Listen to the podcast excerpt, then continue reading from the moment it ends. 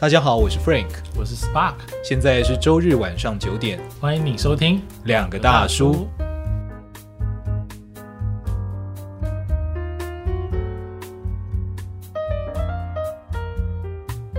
那我接下来就来讲他的故事好了。嗯哼，OK，富爸爸穷爸爸他为什么会吸引人？除了他文笔很好读之外，另外一个角度就是因为他创造了一个戏剧性的情节。嗯哼。一般理财书他就讲道理嘛，就说就这样这样这样。可他创造了一个正派，一个反派，好，一个富的爸爸，一个穷的爸爸。嗯哼。所以在这个交错之中，就象征我们每个人其实随时都有面对财富的两种声音在告诉你：你要被动，你要积极；你要主动，你要保守。你不断在换，嗯，那你要选择哪一个呢？他最终告诉你答案，嗯，他都告诉你你该怎么做才是正确的，嗯，所以特别好看。好，所以在这样情况之下，他一开始他就告诉你一个故事，就是罗伯特清崎这本书的作者，嗯，他从小就有两个爸爸，一个爸爸是他真的爸爸，是受过非常高的教育，在著名的大学就读，嗯，另外一个爸爸是他好朋友麦克的爸爸，嗯哼，并不是受过非常严谨的教育，嗯，但是他拥有自己的企业跟公司，嗯哼，那这两个爸爸呢？教导他的金钱观念完全不一样。一个啊，在旁人看起来是高阶知识分子，也就是罗伯特清崎自己的爸爸，嗯，好，拥有非常稳定的工作，嗯哼，可是每天都非常的苦恼，愁眉不展，觉得钱怎么都不够用，嗯，好，那另外一个爸爸就是麦克的爸爸，却看起来非常的游刃有余，嗯，也没有什么在工作，可是他的资产不断的在增长。他就非常好奇，他就跟好朋友一起说：“我来跟你爸爸学学看，到底你的爸爸有什么样的本事？嗯，就是为什么他面对钱，他总是这么游刃有余？这根本不像一般人，好像汲汲营营，为了争取钱，然后不断的不断的工作，而且每天很苦恼。嗯，这不是正常人应该这样子吗？对。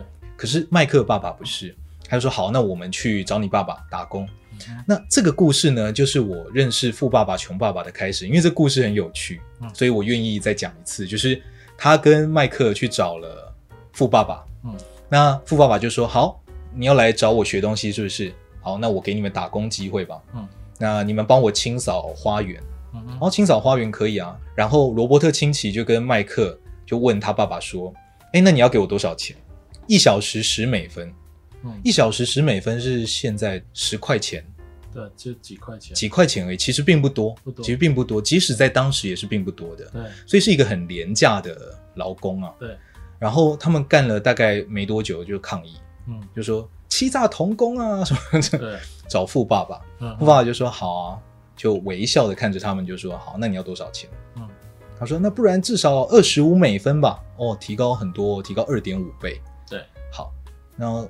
富爸爸就看着他们，就说：“那不然一美金，好吧，再提高四倍。”嗯，然后哇，每小时一美金诶，嗯，差很多哦。对，然后接下来他们就非常非常的狂喜，然后富爸爸又继续看着他们，他就说：“每小时两美金，好不好。”然后突然他们就冷静下来，嗯，就说因为在那个时候，即使正常的上班族，对。一小时两美金都是很高很高的价钱，嗯哼，他们就顿时意识到这件事的荒谬之处。嗯，富爸爸等他们冷静下来，就告诉他们说：“你们感觉到吗？呃，你们刚刚被钱引导你们的情绪，嗯，可是当你们平静下来那一刻，你们就把钱当成是一般的东西了。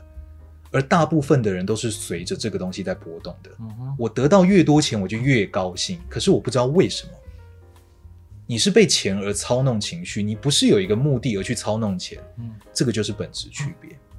所以这件事给我很大很大的影响，就是我当时看只觉得很有趣嘛，他们突然冷静下来，就是好像觉得哎，钱没什么，嗯，可是当他讲到这一段的时候，我突然意识到这个是很难逃脱的事情，哎，嗯，就是这样子。我们每个人拿到一千块，你可能不会特别高兴，一万块呢，嗯，高兴一点，十万、一百万，嗯。你的那个狂喜是一直往上升的，会不会有极限呢？会。你有没有意识到那件事情对你来讲的意义是什么呢？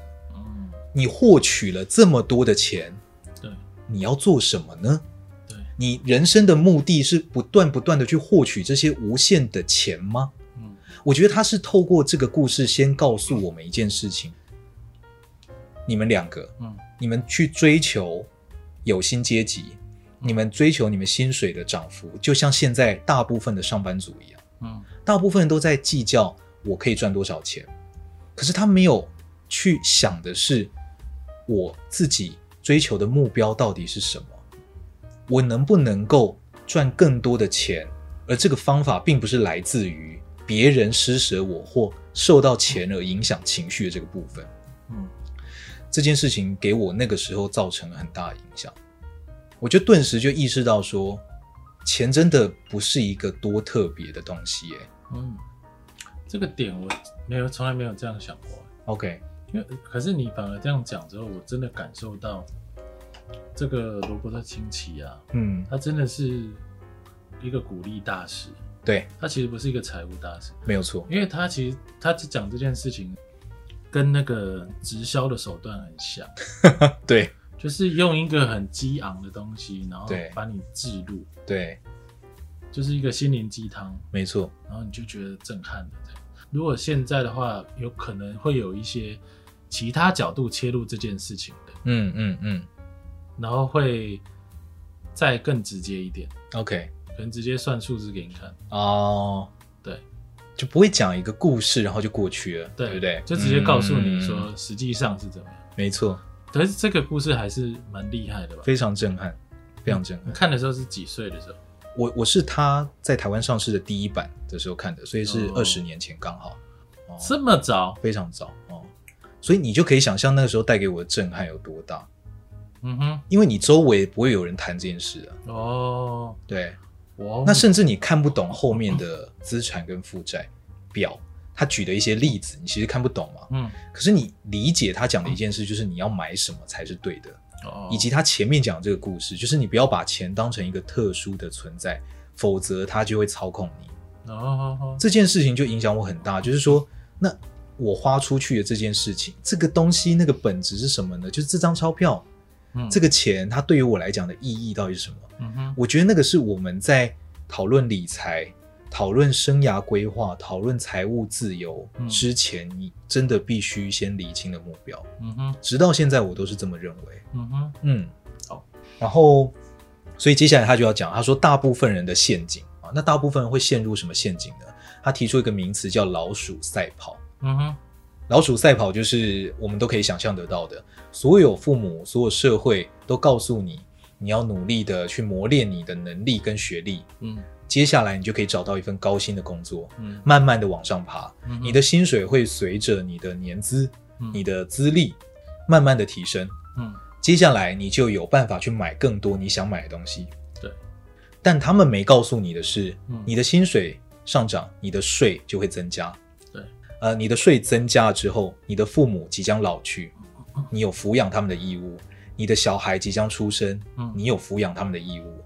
你的开支随之增大，嗯，你会越来越没有办法用现在的薪水撑住目前的花费，嗯，所以你必须更加努力的提升你的能力，嗯，提升你的资历，嗯，升到更高的职位，获取更多的薪水，嗯，以支付越来越多的账单，而这个是不会停的，嗯，因为开支会越来越多，越来越庞大。对，我们试想一下我们现在身边的状况，你就知道了，你很多琐事都是在跟钱有关，所以搞得你心烦意乱。所以他很多时候会导致一个从生理回到心理，然后你又觉得好，没办法，我先屏蔽掉心理的感情跟状况，我一定要好好的努力磨练我的能力，嗯哼，然后继续在这个循环里面，嗯，这个叫做老鼠赛跑。嗯，他说这是一个可怕循环，所以才会导致说为什么很多高知识分子，嗯，他反而并不是很有钱的人。哦，他说他很惊讶这件事情。哦，这是是个事实。他说因为他们进入了。老鼠赛跑的循环，对，那他赚再多都不够，嗯，因为他没有理清楚他赚钱的目的是什么。那么人的欲望是无穷的，对，所以你的开支并不会变少，因为你根本不知道你钱要用在哪里才有效，嗯哼，要怎么用才可以。对，所以当他理清楚这件事之后，那就告诉我们你要逃脱这个陷阱。那为什么有钱人他避免掉这件事呢？首先。有一件事情是这本书，我觉得也是率先提出来的。嗯，他说，如果你成立了一家公司，嗯，你公司的税跟你个人的税基本上是一样的哦。嗯，那这就是一个富人在钻的 bug。嗯，因为你日常的所有花费都可以当做公司的营运成本，嗯，而那个不用报税，嗯，因为公司的营收减掉营运成本，剩下来的盈利才需要报税。对，这个就是富人钻的第一个 bug。嗯，当他拥有这个东西，他基本上就不会面对到像你一样，薪水越高赚的越多，可是花费越高的状况。嗯，因为你的薪水越高，你的税率就是会越来越高。台湾是二十几趴嘛，嗯，公司也是二十几趴，台湾基本上是一比一的。嗯，那香港比较健康，我查了一下，三比一，哦，好像这个是比较健康一点，就公司要缴的税稍微高一些。多的。那在台湾不平等到什么状况呢？就是甚至有些特许行业或政府给予他租税的呃优惠，嗯，甚至可以到十趴。哦，那你可以想这有多大的落差？如果你是一个企业经营者，你又有政府的优惠，嗯，那么你日常的花费，你去健身房，嗯，你吃饭，你买奢侈品，嗯，全部算在公司的营运成本，而只要你赚的够多，这些东西扣掉，你基本上都是净赚，嗯，都是净赚，那你根本就不会陷入到这个循环里面。所以他在后面才讲，他说对于他来讲，财富自由的其中一个关就是你要有自己的企业，嗯。你才能够跳脱这个循环，嗯、否则你永远一定会陷入这个老鼠赛跑的受薪阶级的问题。嗯、你赚的越多，你睡觉就越多，这是必然的。嗯，对，除非你有办法去跳脱这件事。那怎么跳脱呢？那当然有一些方法。嗯，OK，那当然他讲这件事情是提醒我们你可以这样做，但我觉得就算不采取行动，你有意识到这件事就很重要，因为你才能够去进行下一步。下一步是什么呢？就是你要买什么，那你要把钱花在哪？嗯哼，好，所以他提到了很重要的观念，就是你是穷人还是富人，就是富人就是有钱的人。好，你是富人还是穷人，决定在你怎么花钱，你买了什么东西。嗯，他先讲一件事，他说裁员会导致什么结果呢？裁员哪一种裁员？就是公司把呃公司缩编。哦，把一些把一个部门的人砍掉，哦，这样的裁员对那些被裁的人会导致什么结果呢？他会没有薪水，对，对不对？那他的生活会有负担，对，那所以他会埋怨，他会觉得世界不公平，对，所以对他来讲，他的价值是变少的，对。可是对公司来讲呢，裁员代表营运成本下降，对，毛利变高，嗯。公司在投资人的眼里看来价值变高，所以同一件事情，当你是穷人或富人，你的角度截然不同。富人可以做到这件事，但穷人没有办法做到这件事情，就是拥有企业的本质区别。所以这个故事其实是一个，我觉得它很巧妙，就像你刚刚讲的，它不断安插了这种象征性的故事，让你意识到这件事情的荒谬以及这件事情的合理，你都有一个角度去对应。好。那所以接下来富人要怎么样更有钱？哦，你要怎么样更有钱？你 关键是在你要买入资产，你要买入那些会帮你赚钱的东西。好，最明显的就是投资自己，嗯、投资自己，投资自己，让自己的能力变好，这是一种嘛？嗯，这也算是一个买入资产的概念。嗯，好，再来就是买入那些好地段的房子，嗯，让他帮你赚钱，钱滚钱。那什么东西是买入负债呢？嗯，就是车子。车子是高尔夫球具组。高尔夫球具组。好，你一落地一用就砍掉一半的，或者是那些看似是资产，可其实是负债的东西。好，比如说不好地段的房子，哦，或者是缴三十年贷款的房子，看起来你觉得是资产，对不对？嗯。可是因为你没有办法变现，你没有办法让它帮你创造。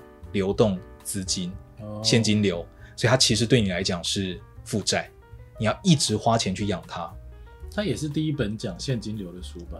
对，应该说，我觉得不管是资产或负债或现金流，它都是第一本把这样的概念带到大众面前的。OK，而且用这么简单的方法去讲。对，他直接就告诉你，他不会帮你创造现金流，他不会帮你滚出更多的钱。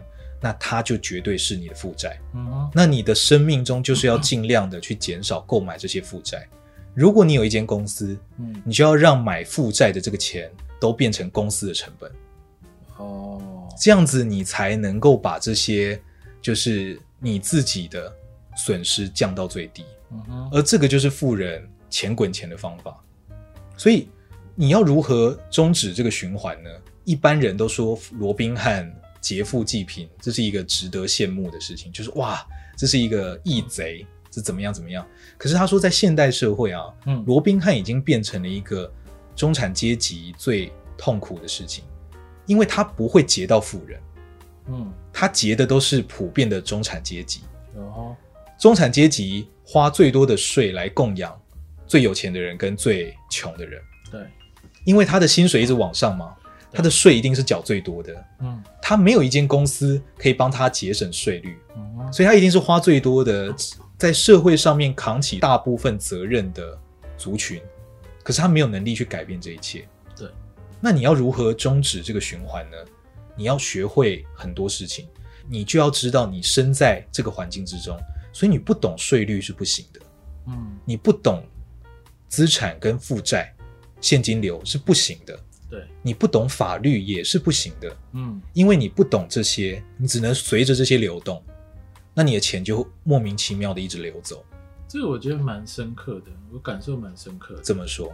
因为我是我的工作是做算是法律顾问相关的工作。哦，了解。那其实很多人是真的会是这样。哦，真的吗？就是真的因为不懂某些法律，或者是真的就是。他也不去学，那平常也不去看，那通常偏向老年人呐、啊，因为现在年轻人就滑滑手机，Google 一下就会有解答。对，那那些不懂这些法律，你说税法什么什么的人呢、啊，他就会被困住，你知道吗？会被困住啊？会被困住。他比如说他把房子给他的小孩或什么的，就政府就课以重税，然后他就会说怎么会这样？哦。然后他就到处在找原因，OK，就是说是不是这个人的原因，或者是呃政府官员的原因，嗯，或者是承办的小姐啊，就是你没有帮我处理好啊，他在觉得这个原原因是外在的，可是其实是因为他不懂法律，他只要懂一点点，他就可以避免掉，他就可以避免这件事。对，那那个税如果已经磕下去之后，你是没有办法平反的，嗯，你告也没有用，嗯，真的就会像你讲的这样。就是他已经很穷了，然后还被磕很重的税，他就会很生气。可是其实原因就是他不懂法律，他只要懂一点就可以了。所以他讲了一个例子，我觉得很深刻啊。他说他在一个场合啊，为学生演讲，问学生说：“你们有没有人可以举手告诉我说，你汉堡做的比麦当劳好吃？”然后所有人举手。嗯，麦当劳汉堡难吃要死，所有人举手。所有人都举手说啊，汉堡汉堡真的太难吃了，我绝对可以做出比麦当劳好吃的汉堡。嗯，他说好，那为什么麦当劳比你有钱？他说你你在专业领域上做的很好，你在能力上做的很好，你就觉得自己要比那些没有你专业的人还要更有钱，这样的一个想法就是我刚刚问你的问题。嗯哼，麦当劳汉堡没有做的比较好吃，为什么它可以比你有钱？那我我们不要去讨论它后面的系统或干嘛，本质上就是因为专业能力不是最重要的。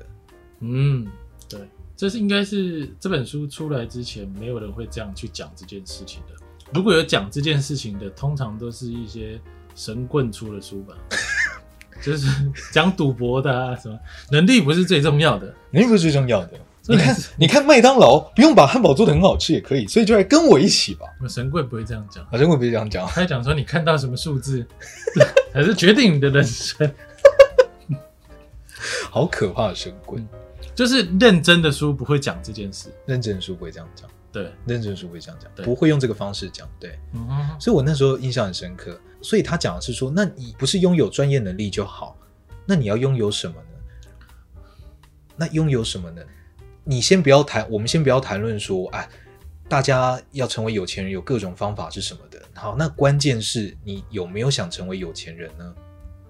哦，你可以当一个只把汉堡做的很好吃的人啊。也许你加入一个永远供养你的汉堡精致工会，嗯，他供养你一辈子，你觉得这个日子是好的，嗯，OK，那你就去做最好吃的汉堡。你凭着得奖，你凭着得到这个殊荣，你过活。嗯你有名，你没有那么多的利，可是你绝对不会缺钱，那也很好。前提是你的行业要支撑你这样干。永远不会辞退你，嗯，永远不会有不断增加的税，对，然后你就专心把汉堡做好。所以关键不是在说你只有专业能力不够，或是有专业能力之后还要什么，关键是你有没有了解世界的运作，不是你专业就可以了。嗯哼。而当我们只觉得专业重要，我们就陷入了上一代汲汲营营教我们说，你就把你的专业顾好就好了。嗯，你不要想太多。其实不会，不会是这样子。但日子不会因为这样过得比较简单。对，因为世界不是这样运作的。不是。对，所以我觉得他其实从这本书，他要讲的是，他更深刻的告诉你，从钱的角度，世界其实是这样运作。